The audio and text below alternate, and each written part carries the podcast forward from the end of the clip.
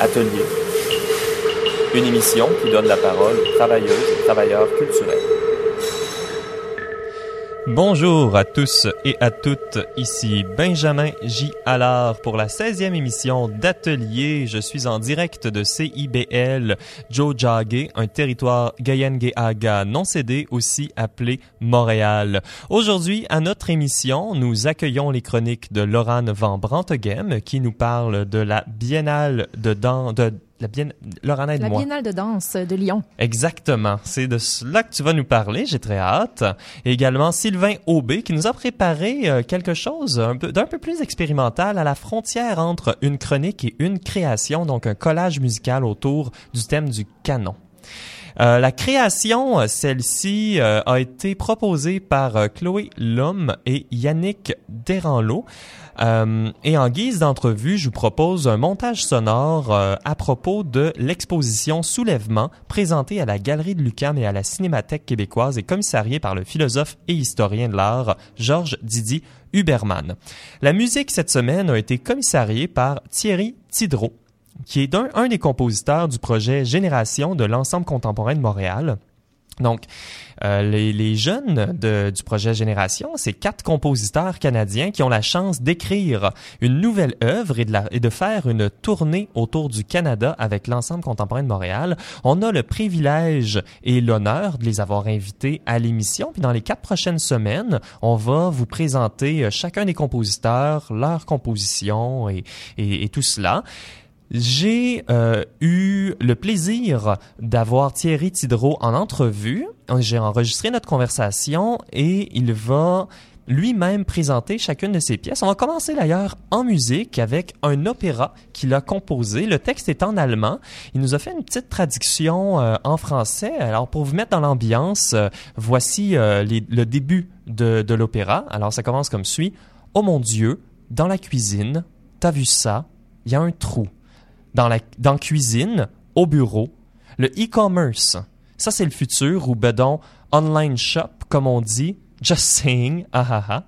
Il y a un micro-ondes dans notre cuisine, un micro-ondes de malade, 1000 watts, wattage de fou. Chez nous, il y a quelque chose de hot, hot, je te dis, de la tisane wellness. Moi, je bois de la tisane wellness au bureau. Ça, ici, c'est mon Wellness Temple, la tisane Wellness dans la salle de, méditation. Alors ça, c'était euh, justement cette traduction du début du texte en allemand. Alors sur ça, je laisse le soin à Thierry Tidreau de présenter lui-même sa composition. L'auteur, celle qui a écrit le livret, venait tout juste de graduer de ses études en écriture pour la scène. Et puis elle a réalisé qu'il fallait qu'elle gagne euh, son pain pas mal vite. Fait qu'elle a commencé à travailler pour eBay. C'était durant la crise des réfugiés. Elle avait même pris euh, un couple syrien qui dormait dans sa cuisine. Donc, elle se levait le matin, il y avait le couple syrien qui dormait, puis là, elle arrive au travail, puis personne parle de politique, tout le monde parle de week-end puis de cocktail. Et puis, ça l'a vraiment choqué. Donc, cette pièce, c'était un peu son exorcisme. Le titre de la pièce, c'est My Corporate Identity. Euh, l'opéra en entier, c'est du, c'est du blabla. Ouais, c'était intéressant pour moi de jouer avec le, le, le faux, le, le réel c'est un peu un opéra sur euh, le bullshit. Mais pour moi, c'est euh, c'est une erreur de dire ah mais toi tu fais ça parce que tu d'être ironique et parce que t'es ironique parce que tu t'es pris dans le rôle du bouffon.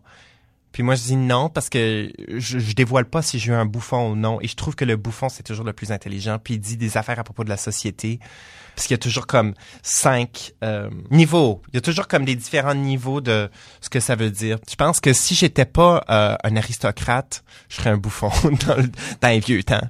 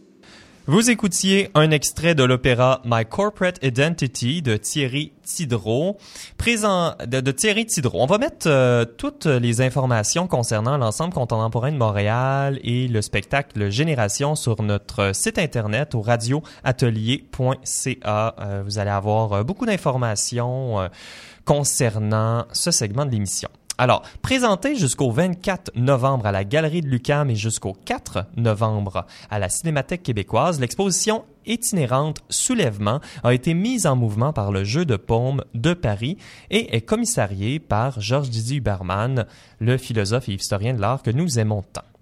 Georges, je vous ai préparé un petit montage sonore fait à partir euh, d'extraits de la conférence de presse et du colloque qui s'est déroulé le 7 septembre, dernier au sujet euh, des soulèvements.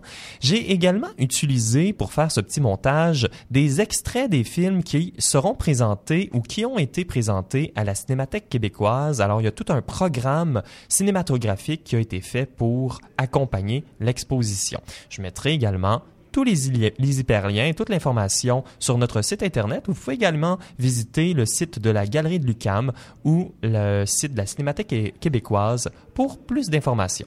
Et sur ça, je vous souhaite une bonne écoute.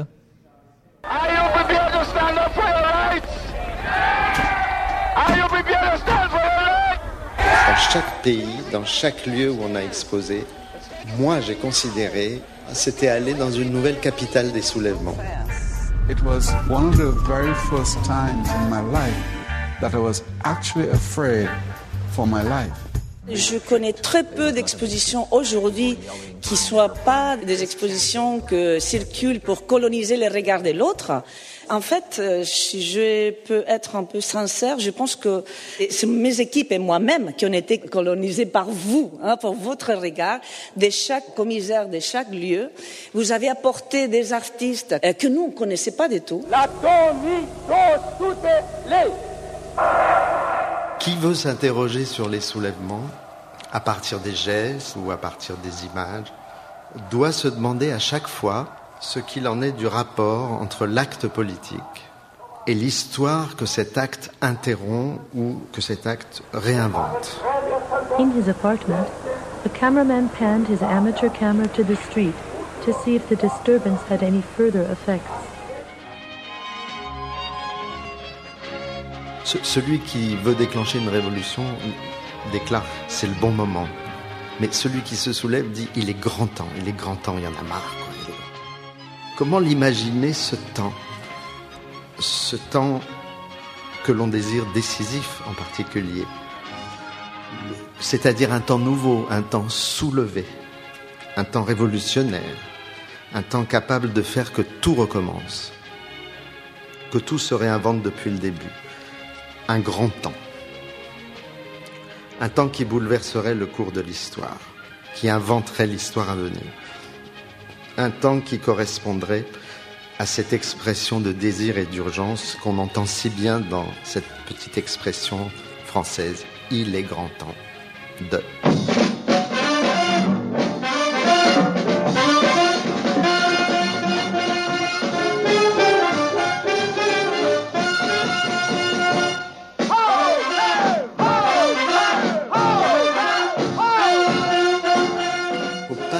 imaginer que c'est un philosophe qui va vous dire qu'est-ce que c'est que se soulever politiquement. Pas du tout. C'est pas du tout l'enjeu. Ici, on est dans des endroits où on montre des images. Et donc, je dirais que l'élément fondamental de l'exposition, c'est la poésie. L'idée que je veux vous suggérer, c'est que euh, pour faire de la politique, il faut inventer un nouveau langage. Et pour inventer un nouveau langage, il n'y a rien de mieux que les poètes. Et c'est pour ça que vous avez des documents sur la participation de Victor Hugo à des événements politiques très importants. Baudelaire, Artaud, Georges Bataille, euh, refus global. Refus global, c'est de la politique, de l'esthétique et de la poétique. Donc euh, ça, c'est pour moi la chose la plus importante à dire. C'est euh, on, on est dans une problématique sur le rapport entre poétique et politique. Et on n'est pas dans l'affirmation de certaines thèses politiques. C'est pas, pas de mon ressort.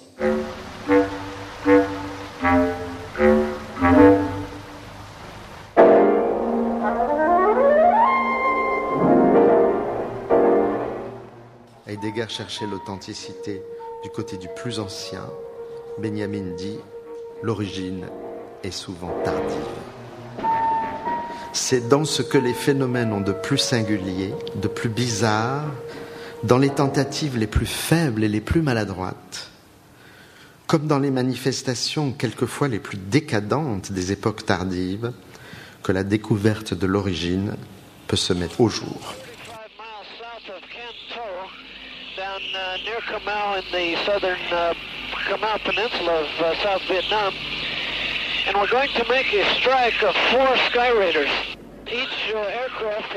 Des soulèvements, il y en a partout, tout le temps et de toutes les échelles. François Sullivan, qui lève les bras dans l'hiver québécois en 48 pour faire Danse dans la neige, c'est un soulèvement individuel, c'est un geste fort qui va marquer l'histoire. Et parfois, les soulèvements, on ne sait pas au moment où ils se passent s'ils vont marquer l'histoire ou non.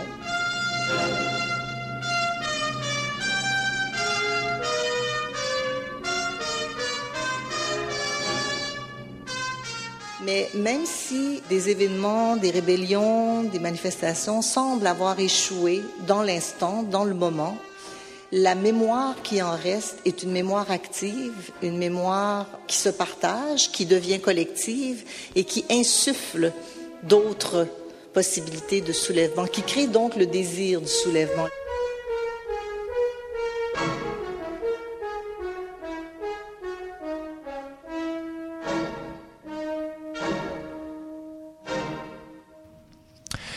Vous écoutez Atelier à CIBL 101.5. Mon nom est Benjamin J. Allard et c'est maintenant l'heure euh, de nos chroniques de la semaine. Et on va commencer euh, par euh, la chronique de Laurane Van Branteghem. Bonjour Laurane. Bonjour. Laurane, tu reviens d'un voyage. Mhm. C'est cela? Oui, j'étais à Lyon. En fait, la semaine dernière, il faisait aussi beau et si chaud. C'était encore l'été. donc, c'était la 18e édition de la Biennale de danse de Lyon. Depuis 2011, la direction artistique est assurée par la chorégraphe française Dominique Hervieux. Il y avait en tout une quarantaine de spectacles sélectionnés, des œuvres pointues et certaines autres qui étaient plus grand public. Euh, bien sûr, j'ai pas tout vu, c'est certain. Donc, euh, j'avais envie plutôt de vous en parler selon deux filons qui surgissent de cette programmation. Euh, selon deux thèmes plutôt que généralement. C'est donc ce que moi j'ai remarqué en tout cas. Mm-hmm. Peut-être que ça va inspirer certaines personnes à Montréal euh, sur euh, les programmes les programmes de danse à venir. Hein. Ben, de réfléchir, oui oui, d'après les, spectacles dont je vais parler, ben, j'espère. J'ai eu un gros coup de cœur dont je vous parlerai en tout dernier, vous allez voir. Donc, premièrement, il y a plusieurs pièces qui réintégraient ou exploraient le visage comme potentiel de mouvement et d'expression. Les interprètes grimaçaient, les visages s'exprimaient. Pas tant dans une, théâtralité classique, mais en exprimant plutôt une joie de danser, chose qui était assez rare sur les plateaux contemporains actuellement. Je vais en reparler euh, plus en détail et mieux m'expliquer par la suite. La deuxième tendance que j'ai observée, c'est celle de la danse que je vais nommer documentaire. Si on part du, théâtre documentaire, qui lui aussi est assez à la mode en ce moment, je pense à, la pièce J'aime Hydro, par exemple, qui aborde des faits réels, qui fait des références explicites au réel. Euh, mettre en scène ce qui s'est passé le plus objectivement possible. Bien sûr, en, danse, c'est un peu différent, mais vous allez comprendre euh, d'après mes exemples. Le spectacle To the Bone, un spectacle du collectif français La Horde, puise sa matière première chez les danseurs de Jump Style. Euh, le jump style, c'est une danse qui a été popularisée surtout en Europe de l'Est et aussi de l'Ouest sur les scènes techno-hardcore. Le collectif est allé chercher 11 interprètes à travers leurs vidéos qui, étaient partagées sur YouTube et des amis de, de ces danseurs-là de différentes provenances. Ils les ont ensuite rassemblés et ils racontent ainsi sur scène l'histoire du jump style et l'histoire aussi individuelle de chacun de ces danseurs et une danseuse. Donc, l'aspect documentaire est assez présent et le lien avec le, le, réel est vraiment immanquable. Donc, c'était des artistes pas nécessairement euh, professionnels, euh, donc qui ont été, été cherchés et commissariés, si on veut, euh, dans un, spectacle de danse. très intéressant. c'est donc des danseurs qui étaient non professionnels. Ça fait déjà deux ans au moins que le spectacle roule puisqu'il a été présenté au FTA a deux ans. Donc, on s'entend qu'ils sont peut-être rendus un peu professionnels aujourd'hui. Ensuite, euh, j'ai aussi vu le travail de la chorégraphe Una Doherty, chorégraphe et danseuse nord-irlandaise, dont on entend de plus en plus parler en Europe et même un peu ici. ancrée dans la réalité sociale de la ville de Belfast, en Irlande du Nord, là où elle a grandi. Encore fortement sous l'emprise de la religion et aussi très marquée par les récents conflits identitaires et indépendantistes, l'artiste dépeint la, ville où elle a grandi, Belfast, qui est la capitale aussi, euh, comme étant violente et difficile pour les femmes. Mais sa nouvelle création, qui s'intitule Hard to be Soft, a plutôt pour sujet la masculinité ou plus généralement le désœuvrement d'une jeunesse urbaine. La bande-son est surtout composée de voix, d'enregistrements de ses proches. Par exemple, il y a un échange entre son père, qui a connu la guerre civile, qui parle à son frère, donc son fils, qui, lui, est devenu policier. C'est un échange qui est très dur et où se manifeste un flagrant problème de communication entre les deux hommes. Qui est bien, le, la trame est accompagnée donc d'un duo entre deux hommes assez corpulents et c'est très touchant. La chorégraphe Una Doherty fait donc des références explicites au réel, mais les poétise, les esthétise bien sûr. Elle met le corps de l'avant et le place au centre de ses questionnements politiques. J'aimerais bien voir ça à Montréal, moi. On, va peut-être en entendre parler. Comme je vous ai dit, elle, gagne beaucoup en popularité. Mais c'est encore un travail qui est jeune et, qui, qui, va, qui va devenir plus mature euh, avec le temps. J'ai vu une autre pièce des artistes roumaines et polonaises, Madalina Dan et Agata Siniarska qu'on pourrait aussi qualifier de danse documentaire. Dans la pièce Mother of Steel, elles abordaient, directement la dureté de l'histoire de leur pays. Le défi était de taille. Leur projet, était décrit comme une tentative de mettre le corps au service de ces troubles identitaires et émotifs. Elle questionnait la démonstration des émotions vis-à-vis de tels événements dans l'espace privé versus dans l'espace public. Les deux interprètes vont donc se faire pleurer durant l'heure que dure la performance. Hmm. Avec vidéo, musique ou idées mis en mots à l'appui, elles exécutent une série d'actions en tentant de déclencher leurs pleurs de plus belle. La proposition de Mother of Steel est très poignante et vraiment engageante. Malheureusement, elle frôle parfois quelque peu le clownesque lorsque l'effort pour pleurer est trop visible. À la longue, on a aussi envie qu'elle mette davantage le corps à contribution. Finalement, le spectacle grand public Franchir la nuit de Rachid Ouramdam, qui est un chorégraphe français assez, euh, assez bien établi, s'inspirait des enfants migrants. Le projet impliquait un groupe d'enfants qui partagent la scène de l'Opéra de Lyon, donc une très grande salle assez prestigieuse, avec les danseurs et danseuses de la compagnie. Le plateau était totalement recouvert d'un bac d'eau, suggérant ainsi assez littéralement les traversées dangereuses de la Méditerranée.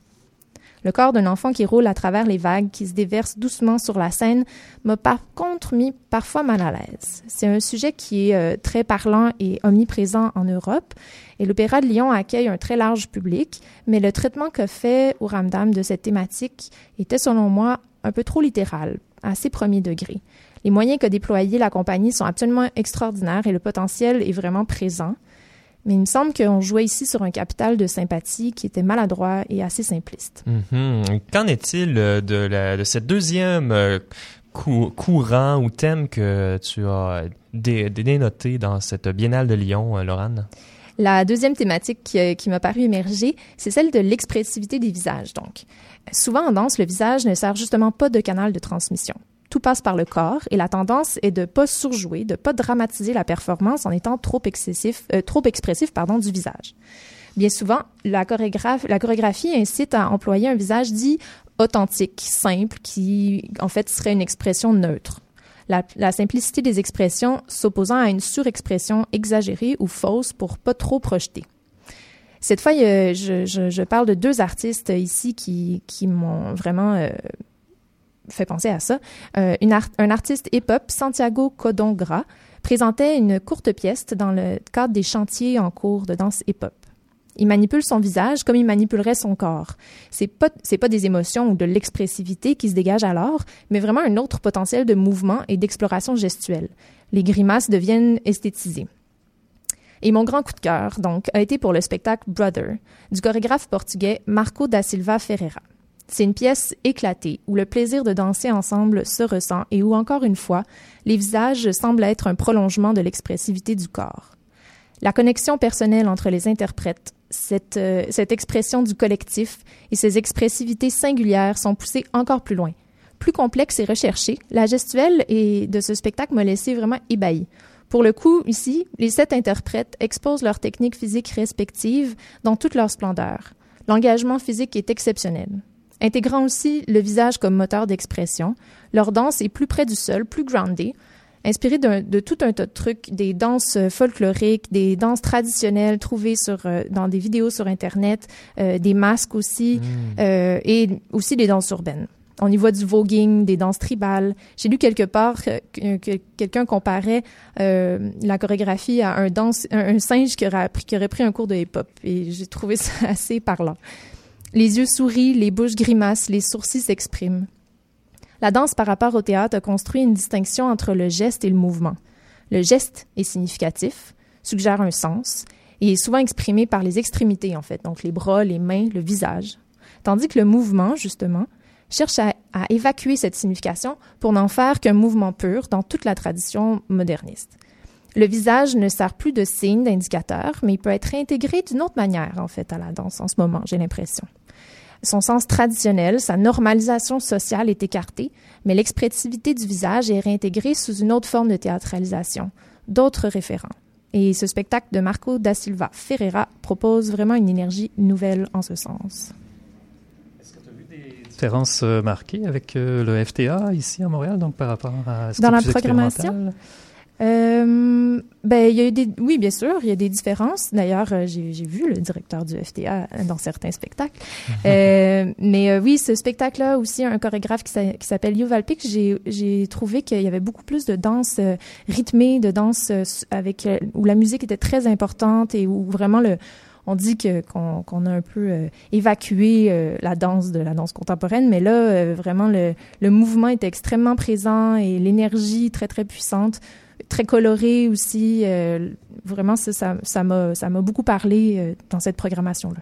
Mhm. Moi, j'ai aimé euh, ton approche thématique au spectacle. Je trouve que ça fait voir un, peu comment on peut construire et déconstruire la danse, puis les regrouper là-dedans. Moi, une, danse avec un visage, ça me fait penser au, au buto. Je crois que c'est la à peu près la seule danse que je connais qui, euh, qui fait ça. Mais concernant la danse euh, documentaire, en fait, euh, je me suis intéressé à, à la danseuse Simone Forti Ah, je connais pas. euh, qui est une danseuse des années euh, 60 et elle, elle avait un projet où elle est allée visiter un zoo et elle s'inspirait des postures des animaux pour euh, euh, les incorporer dans, dans les mouvements de la danse et pour faire sa chorégraphie, euh, je trouve. Mais je pense que l'inspiration a toujours été présente dans, dans toute Mhm. forme de spectacle, bien sûr.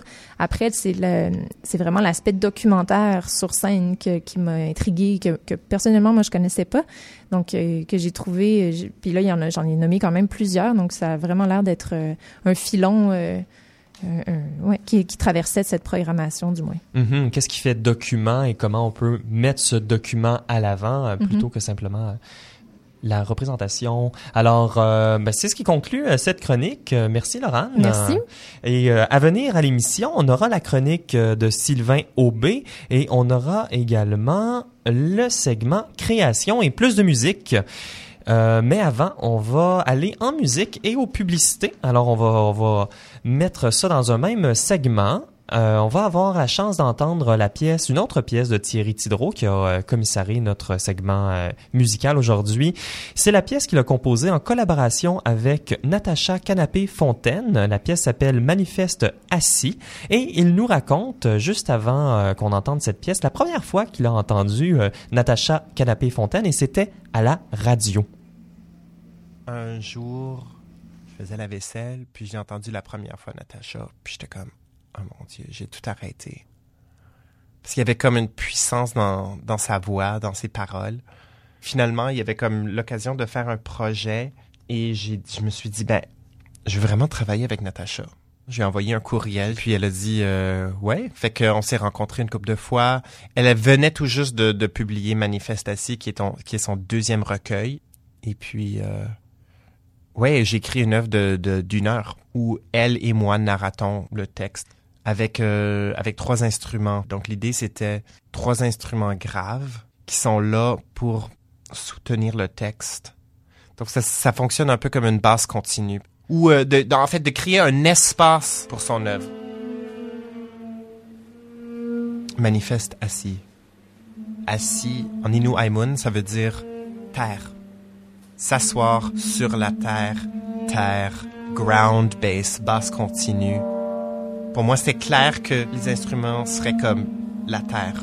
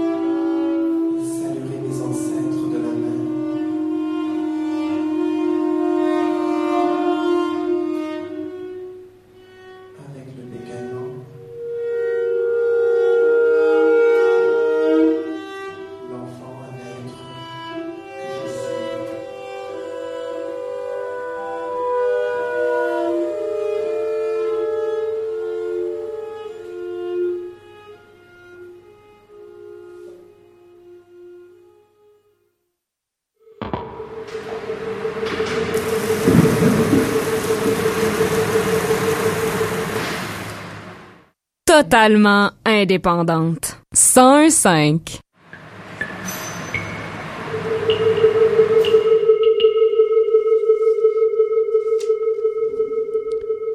Vous êtes à l'écoute d'Atelier à CIBL 1015. Mon nom est Benjamin J. Allard et nous serons avec vous tous les lundis à partir de 18h pour parler de recherche, de création, d'art et d'autres projets excitants. Vous pouvez réécouter toutes nos émissions sur notre site internet au radioatelier.ca. C'est maintenant l'heure de la chronique de Sylvain Aubé. Alors, tu nous as préparé quelque chose d'un peu expérimental aujourd'hui. Oui, effectivement. Donc, je voulais profiter euh, du cadre de l'émission ici pour pousser un peu plus loin le concept de chronique. Donc, au lieu de simplement parler d'un sujet, on va aussi l'entendre en même temps avec nous. Donc, ça va être une expérience un peu un peu spéciale. Donc, je voulais euh, je voulais parler du, du, concept de canon. Donc, le, le canon, c'est un concept euh, très très vieux concept. C'est ça remonte donc à une référence biblique. Donc, on se demandait quel livre insérer dans la Bible ou pas. Et là, il y avait des grandes chicanes à savoir qui était digne donc d'être dans les dans le dans, dans le livre de la Bible. Et puis, donc, si on, si on transpose ce concept-là à la musique ou euh, aux arts, tout ça. Donc, il y a toujours des discussions sur euh, des points communs qui sont partagés entre différents artistes. Et puis donc c'est c'est des euh, donc des, éléments qui sont qui sont communs euh, et qu'on qu'on essaie de, de partager aussi. Et puis souvent, ben, je, je souhaite euh, donc on me demande souvent des questions. Donc ça ressemble à quoi la, la musique que tu écoutes? Ça ressemble à quoi l'art sonore? Est-ce qu'on peut l'entendre Et puis je me rends compte qu'on en parle souvent, mais on l'entend jamais derrière. Donc le but aujourd'hui, c'est vraiment donc de vulgariser et puis de, de partager au maximum. La bonne nouvelle, c'est qu'on a de plus en plus accès tant dans les bibliothèques publiques que en ligne. je vous parle d'un magnifique site qui s'appelle ubu.com. On aime ubu.com. Et puis, ce qui est vraiment spécial, c'est que je dirais que 90% du contenu de ma chronique provient d'ubu.com. Donc, euh, finalement, vous allez pouvoir enfin entendre euh, l'intégralité des pièces euh, derrière. Donc, on mettra les, les, les liens Mhm. sur le site web, euh, bien sûr. Bon, ça peut paraître un peu futile de vouloir faire une histoire de la musique en 8 minutes, mais euh, je me lance quand même Pas futile, derrière. complexe. Pardon? Pas futile, complexe. complexe et donc je vais devoir parler vite, vite, vite. Non, j'essaie d'y aller quand même euh, le, donc le, le plus clairement possible, mais euh, donc c'est ce qu'on va voir. Et puis donc ben on, on se lance. Euh, L'idée c'est qu'on va entendre aussi les, les artistes jouer en, en, en arrière-plan. Donc ben allons-y avec cette histoire en accéléré de la musique.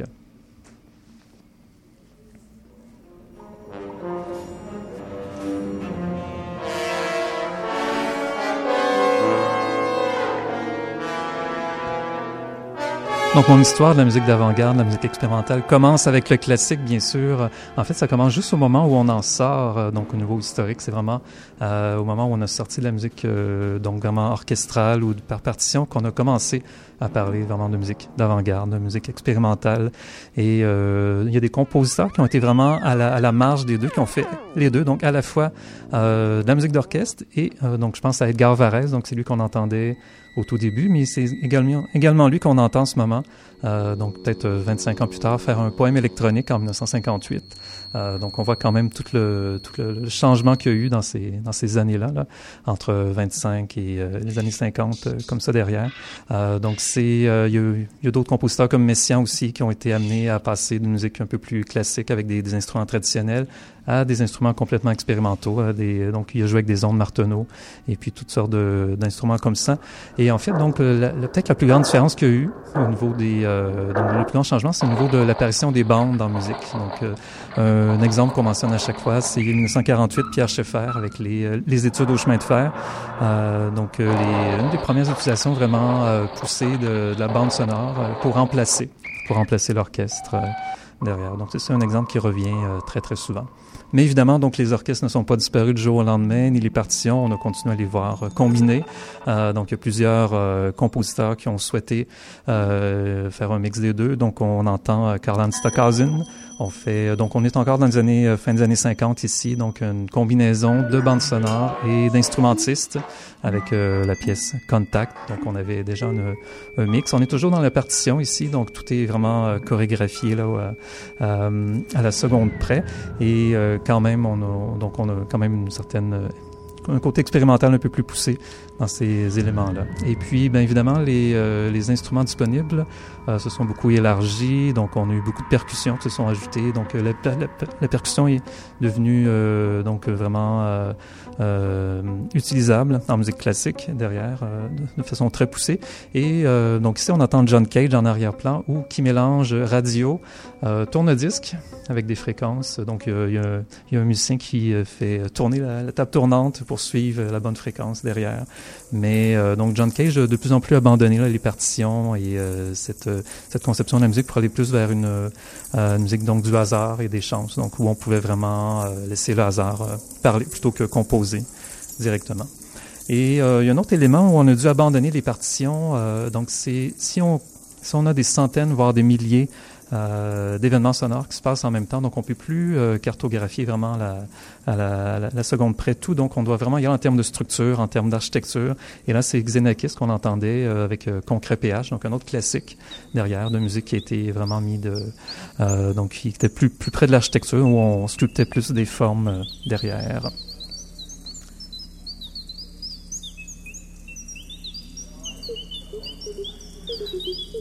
J'ajouterais toujours sur ubu.com où on était donc euh, donc parmi les différentes euh, compilations, parce qu'on parle beaucoup de compilations de musique euh, électroacoustique derrière. il y avait un aspect international qui était poussé de l'avant. Donc à l'époque, on parle des années 70. ici, on entend un extrait de Electronic Diaporama. Euh, donc euh, qui mélangeait des, extraits donc euh, Pologne, Pays-Bas, Japon. On entendait un compositeur du Japon, donc mais donc une quand même une certaine communauté, communauté internationale qui était présente. Et sur ubu.com, donc on trouve vraiment de tous les pays, Amérique du Sud, Mexique, Israël, donc en Asie également. Donc c'est intéressant de voir ces, ces différents apports là au canon, au canon de la musique électro-acoustique. On, également, euh, évidemment, tout ça est beaucoup tourné autour des, des, radios publiques. Donc, on entend Daphne Oram en ce moment, Daphne Oram qui était à la BBC en Angleterre, euh, qui en 1963 fait des euh, donc des expérimentations assez poussées, vraiment comme dans les dans les fréquences pures, et euh, donc, donc une présence qui était peut-être moins connue à l'époque, mais qui s'est rajoutée au canon, je dirais, dans, au cours des des dernières années. Sinon, peut-être si je continue, euh, donc au, terme des grands, grands changements qu'il y a eu en musique, euh, l'arrivée des synthétiseurs modulaires a été vraiment quelque chose de, de, majeur. Donc ça a permis aussi de euh, un peu faire le tour des... Donc pas nécessairement avoir un orchestre derrière à chaque fois, mais pouvoir faire des projets individuels. Et donc ça a permis aussi à plein de compositeurs et compositrices de finalement de, de proposer leur euh, propre projet derrière. Donc, on entendait Martin Subotnick avec Silver Apple of the Moon. Euh, donc, le fait d'avoir des, euh, des synthétiseurs vraiment originaux, donc des interfaces complètement nouvelles, ça a permis de faire exploser un peu les, les, les paradigmes qu'on avait, puis vraiment de pouvoir mieux improviser derrière avec euh, ce qu'on avait. Donc, on entendait aussi euh, Suzanne Ciani euh, avec les, les Boucla Concert en 1975, qui était une autre artiste liée à cette époque et peut-être une autre euh, artiste, Eliane Radig, qui était euh, donc aussi, euh, qui est toujours active en ce moment, mais de plus en plus redécouverte. donc une artiste française, est toujours active aujourd'hui. Euh, donc c'est euh, donc ce mix là est euh, très intéressant. Donc lorsqu'on veut renouveler le canon, là, on doit euh, aller chercher ces, ces figures là. Par contre, si donc peut-être au niveau des influences parmi les musiciens expérimentaux dans la scène montréalaise aujourd'hui, on parle beaucoup là de musique classique et d'avant-garde tout ça, mais le free jazz dans une toute autre direction a été une autre influence. C'est peut-être une des influences majeures aujourd'hui. donc le free jazz a une peut-être une influence encore plus grande que la musique euh, contemporaine. Donc, euh, il, y a, il, y a, plein de noms qu'on pourrait nommer. Euh, ce qu'on entend, c'est Don Cherry, fait un duo avec Penderecki. Donc, c'est un drôle de mélange en ce moment. Donc, Don Cherry, méchant duo. Don Cherry et Penderecki qui, font du, qui font du free jazz ensemble. Hein. Penderecki qui est un compositeur euh, polonais qui, qui, a une réputation assez, euh, assez dramatique habituellement dans, dans, sa musique. Donc je trouve ça intéressant comme euh, extrait. Mais, mais, je trouve ça important aussi de mentionner dans, dans mon canon à moi, donc des, des choses comme le Art Ensemble of Chicago, Archie Shep, Sun Ra aussi, des choses comme ça. Donc du free jazz, des éléments plus expérimentaux, donc de musique improvisée derrière. Donc tout ça, donc tout ça sont des influences que j'ai de mon côté.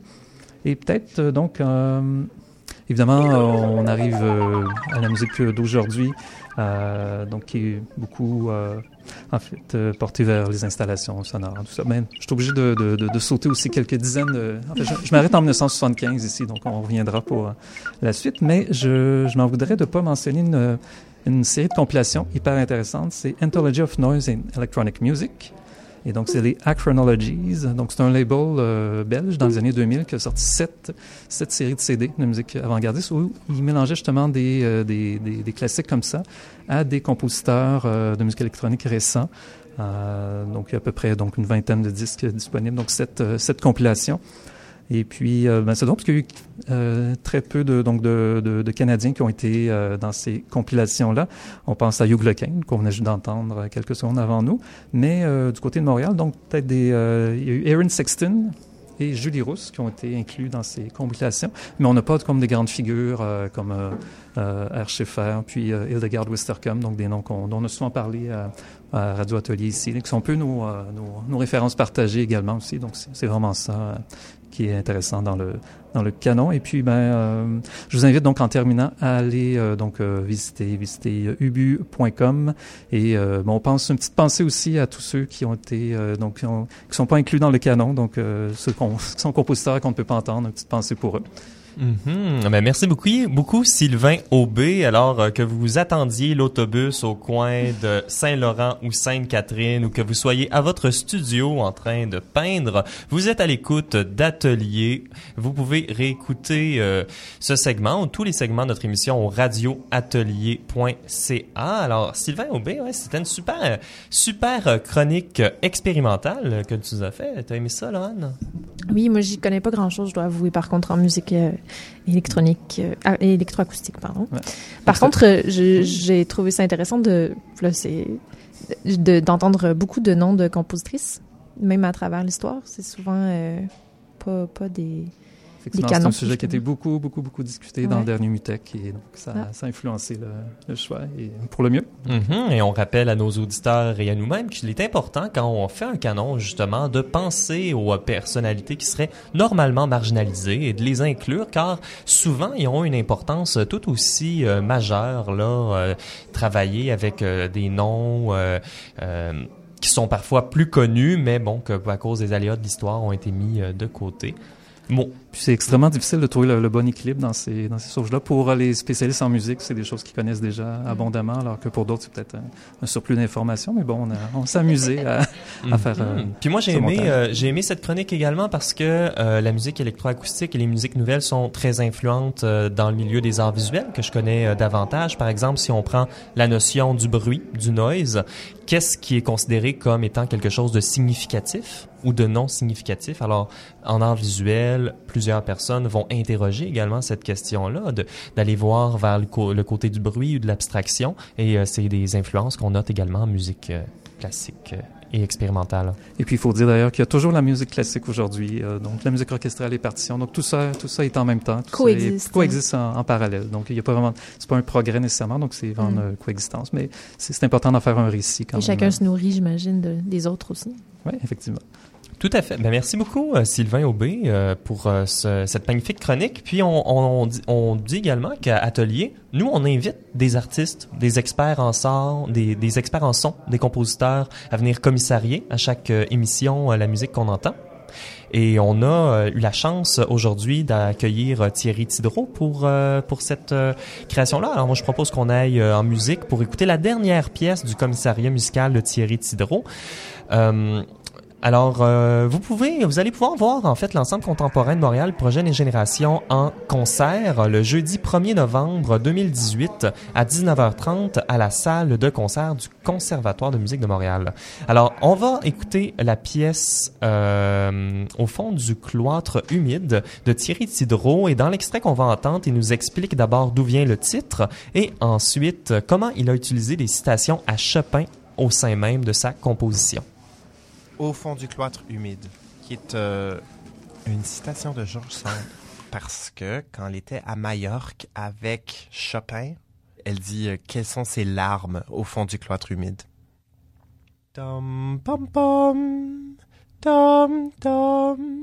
Ben ça, c'est la mélodie, elle est un peu plate, mais t'as comme l'harmonie qui change en dessous.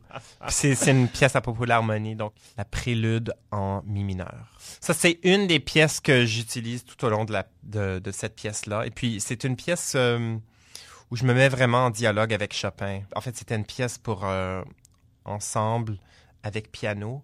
Je suis chanteur à la base et puis j'ai jamais vraiment maîtrisé le piano. C'est un peu comme mon talon d'Achille. Puis là, j'ai commencé à penser à quel point que Chopin y arrive vraiment à s'exprimer avec cet instrument-là. Donc, l'idée, c'est ouais, de, créer comme un long dialogue avec, avec Chopin. En fait, euh, je trouve que j'arrive vraiment à me dévoiler en me mettant en opposition avec quelqu'un d'autre. La façon que moi je traite Chopin, c'est façon de me montrer. Là, tu vois vraiment les décisions que moi j'ai prises.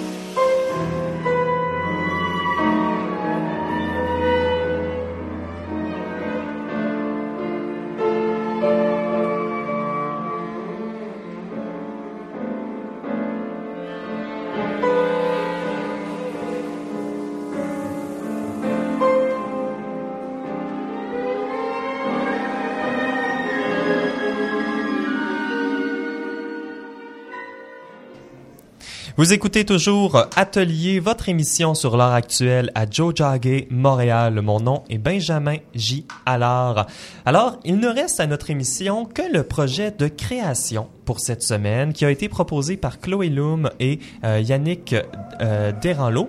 Et comme c'est un enregistrement audio, alors je voulais le réserver pour la toute fin de notre émission. Alors, je tire ma révérence dès maintenant. J'aimerais remercier Geshan Armandaris Armandariz à la euh, mise en onde, qui a très bien fait ça, qui va être un nouveau metteur en onde avec nous, et Adam Bergeron pour la supervision de cette mise en onde, et également pour les petits Facebook Live que vous avez pu voir peut-être euh, au long de cette heure.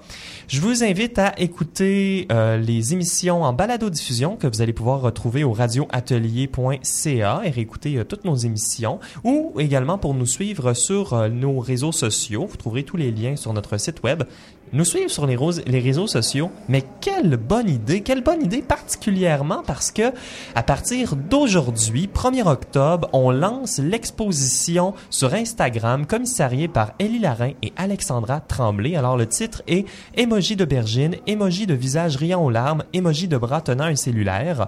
C'est une merveilleuse exposition qui va y avoir jusqu'au 15 octobre. Et le 15, on vous invite au Cheval Blanc à 18h pour le finissage de l'exposition. Vous allez pouvoir voir la retransmission en direct de notre émission de radio. Ça va être génial. Alors, on se quitte aujourd'hui avec notre segment création. Comme je disais, c'est un enregistrement de la dernière performance de Chloé Loom et Yannick Deralo.